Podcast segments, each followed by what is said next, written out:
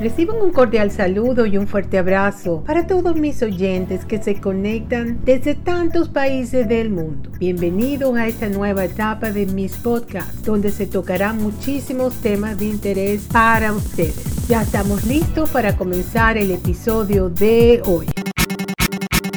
El episodio de hoy vamos a hablar de la importancia de la actividad física para la salud. Es muy importante que mantengamos una rutina de ejercicio, ya sea que lo hagamos en un gimnasio o tenemos en nuestra casa una máquina de estas de, caminar o correr. Tenemos también una máquina de remar, que son muy buenas tener estas máquinas porque cuando haya lluvia o no nos sentamos bien para ir al, al gimnasio, podemos usarlas en casa, inclusive viendo la televisión, nuestros programas favoritos, películas, nos podemos poner en la máquina de remar y tenemos ejercicios de bajo impacto. Por lo menos con esa máquina se trabajan todos los músculos del cuerpo a bajo impacto y lo mismo con la caminadora. Si en caso de que no podamos trotar porque simplemente se nos hace muy difícil, podemos empezar en la caminadora y caminando a medida la vamos poniendo cada vez un poquito más rápida y, y de repente un día podemos trotar un poquito y de ahí para y seguimos caminando rápido, después le damos un poquito trotar, un poquito rápido y así vamos alternando para tener entonces en nuestro cuerpo todos los beneficios que nos da la actividad física en nuestra salud. Entonces aquí les voy a poner un audio que les va a gustar muchísimo, es excelente y sé que les va a gustar. Vamos a escuchar qué tiene que decir, ya se los pongo. Correr pone todo el cuerpo en movimiento nuestros músculos, el jogging es un trabajo duro. Cuando corremos, se activa un 70% de todos los músculos. Son los que nos mueven y son capaces de mucho más. Mientras corremos, los músculos liberan unas 400 sustancias químicas diferentes que recorren todo el cuerpo. Los médicos empiezan a entender sus efectos.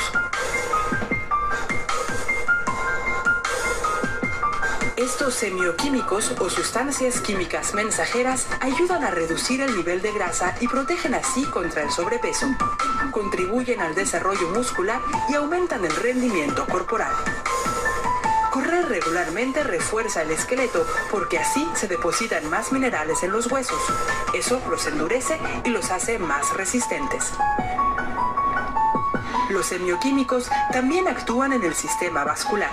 Aquí surgen nuevas venas para que los músculos reciban más aporte sanguíneo. Además, los semioquímicos contribuyen al aumento de la elasticidad de los vasos y evitan que se calcifiquen, protegiendo al corazón del infarto.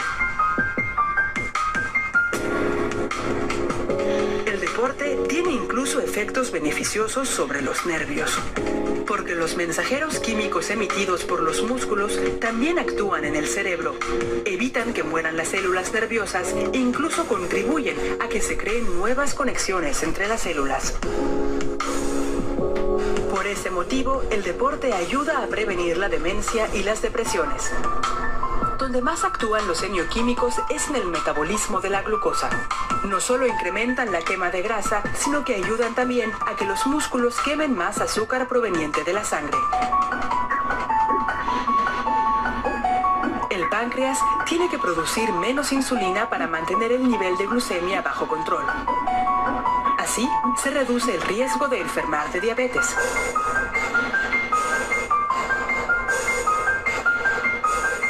Los mensajeros químicos también actúan sobre el sistema inmunológico. La práctica regular de deporte contribuye a disminuir la propensión a enfermar de las vías respiratorias.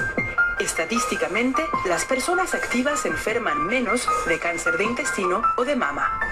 En definitiva, los músculos no solo contribuyen al movimiento, son una fábrica química de sustancias activas altamente eficaces. Por eso, el deporte ayuda a prevenir todo tipo de enfermedades. Y lo mejor de todo, el remedio mágico correr es gratuito. Solo hay que practicarlo regularmente.